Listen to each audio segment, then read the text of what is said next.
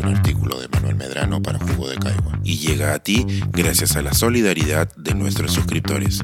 Si aún no te has suscrito, puedes hacerlo en www.jugodecaigua.pe. Ahora puedes suscribirte desde 12 soles al mes.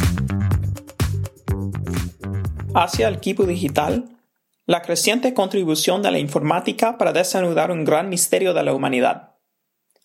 ¿Qué palabras le vienen a la mente cuando escucha kipu? ¿Nudo? ¿Cuerda? Quizás inca o contabilidad, como muchos de nosotros aprendimos en la secundaria. Calculadora, abaco, incluso escritura.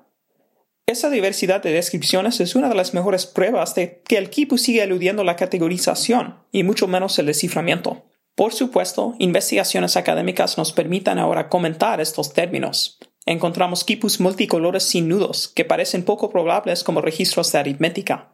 Los quipus contables constituían un mero subconjunto de los muchos que se utilizaban en la época prehispánica. De hecho, ahora sabemos tras el descubrimiento de quipus wari que el objeto no es una invención enqueica. Los quipus numéricos no eran ábacos, sino para conservar los resultados de calculaciones. Los quipus que registraban información no numérica, los escritos coloniales aluden a registros de genealogía, leyes, etc., no se ajustan a muchas definiciones de la escritura, pero esas mismas definiciones suelen reflejar un sesgo alfabético. Dentro de esta avalancha de afirmaciones y aclaraciones, una cuestión sencilla aún recibe poca atención. ¿Cómo analizar varios quipus a la vez? La idea puede parecer trivial. En dos ejemplares con, digamos, 10 cuerdas colgantes cada uno, Cualquier observador discernirá que el equipo A registra números de 100 y el equipo B solo de 10, que el equipo A contiene una mezcla de colores pero el B es totalmente blanco. Y si cada uno tiene 800 cuerdas, compararía grupos de 15 a la vez o 150. Debemos yuxtaponer dos equipos de la misma manera que comparamos 200, equipos de un yacimiento frente a 10. No culparía al lector crítico si estas reflexiones le parecen intrascendentes, al igual que los historiadores llegan a sus propias conclusiones a partir de la lectura de innumerables documentos, un, estudiante del equipo elaborará sus propias hipótesis tras el manejo de miles de cuerdas. Pero me queda la impresión de que todavía nos falta algo, de que las conclusiones a las que se llega a partir de los estudios de cuerdas anudadas pueden evolucionar de formas imprevisibles cuando nos comprometemos a oscilar entre muchas distancias y puntos de vista interpretativos, ya sean cercanos o lejanos o, como describiré aquí, cualitativos y cuantitativos, recurriendo a la ciencia de datos. Las posibles contribuciones de esta última al desciframiento serán el núcleo de mis reflexiones. El corpus global. Cualquier mención de la agregación debería hacernos preguntar cuántos quipus hay, dónde se encuentran y cuántos se han digitalizado. Hoy, tras un estudio minucioso de los esfuerzos de catalogación del último siglo, he ubicado al menos 1.386 quipus en más de 140 colecciones de América, Europa y Asia. Este inventario, preparado para mi nuevo libro, revela que el corpus conocido ha aumentado en un asombroso 2.500% desde 1920. Gracias a iniciativas tanto en el Perú como en el extranjero, más de 800 de ellos han sido minuciosamente medidos y digitalizados. Extraídos en los siglos XIX y XX, a menudo por orden de expedicionarios extranjeros, los quipus se encuentran hoy en día a ambos lados del Atlántico, producto de décadas de compras directas por parte de museos e individuos, así como de intercambios informales entre coleccionistas, todo lo cual sigue siendo poco explorado. Trazar estas historias es un proyecto en curso para mí, pero mientras tanto, haríamos bien en preguntarnos cómo podríamos aprovechar los datos de los cientos de equipos recién catalogados, equipos digitales, para el futuro. Una nueva escala de análisis. Tal vez sea sorprendente que la idea no sea nueva, ya en 1964, el destacado investigador del Kipu Carlos Radicati di Primeglio escribió que sería precisamente la computadora, con su habilidad para evaluar una infinidad de pruebas combinatorias de colores y nudos, la que daría como resultado la evidente y clara revelación de la clave de los quipus ideográficos. Por la misma época, Radicati empezó un proyecto de catalogación global, el Corpus Quiporum Peruanarum, o Corpus de Quipus Peruanos, con el propósito de realizar la descripción detallada del mayor número posible, con la finalidad de reunir el material necesario para demostrar, con el auxilio de las máquinas electrónicas, la existencia del quipu extranumeral. Casi 30 años después, el arqueólogo Michael Coe escribiría en su libro monumental Breaking the Maya Code que las bases de datos constituyen uno de los cinco pilares fundamentales sobre los cuales todo desciframiento exitoso se ha alzado.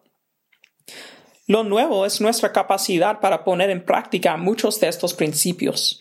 Un análisis de la investigadora estadounidense Carrie Brzezin, por ejemplo, ha identificado varios quipus con valores numéricos que son estadísticamente similares a las distribuciones poblacionales de los tempranos censos coloniales.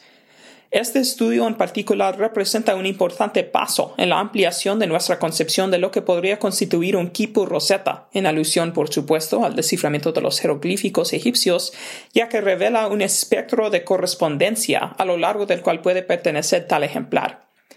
En particular, abre un rol para los quipus que coinciden con el género de un documento, demográfico por ejemplo, a pesar de no reproducir explícitamente su información. La identificación de géneros de quipus es una de las áreas más prometedoras a las que puede contribuir la ciencia de datos. Otra vez, el objetivo no es nuevo. Hace más de 70 años, un investigador argentino describió la clasificación como el más importante e inmediato de los problemas inherentes a los quipu.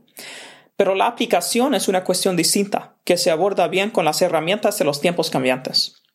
Tomemos como ejemplo el aprendizaje automático, que es un subcampo de la inteligencia artificial. El aprendizaje automático subyace a nuestra vida cotidiana. Los algoritmos clasifican nuestros correos electrónicos en carpetas de envíos legítimos y de spam, basándose en los innumerables ejemplos en los que han sido entrenados permiten a PayPal clasificar miles de millones de transacciones como válidas o fraudulentas, marcadas por la computadora para evaluación humana. La lista continúa. Podríamos tomar los pocos quipus que hemos identificado provisionalmente como calendáricos, demográficos o administrativos y entrenar algoritmos de aprendizaje automático sobre estos ejemplos conocidos para poder clasificar el corpus cada vez más digitalizado aunque la idea aún no se ha llevado a cabo a gran escala, varias iniciativas inspiran confianza. Se puede imaginar una sinergia del proyecto de la artista peruana Paula Torres Núñez del Prado, Knots of Code, y la reciente agrupación matemática realizada por Brezin utilizando un software creado para biólogos. Igualmente importante es la capacidad de la ciencia de datos para responder a preguntas complejas sobre correlación y frecuencia. Tomemos el reciente desciframiento propuesto por Sabina Highland, por ejemplo, basado en el análisis de algunos quipus del siglo XX procedentes de la comunidad de Anchukaya, que los quipus con bandas de colores registraban información a nivel individual, que se resumía en quipus agregados cuyos colores están dispuestos en secuencias repetitivas. Puede decirse lo mismo de los quipus anteriores, permitiéndonos acceder a convenciones de registro prehispánicas, el antropólogo John Clindeño sostiene que sí.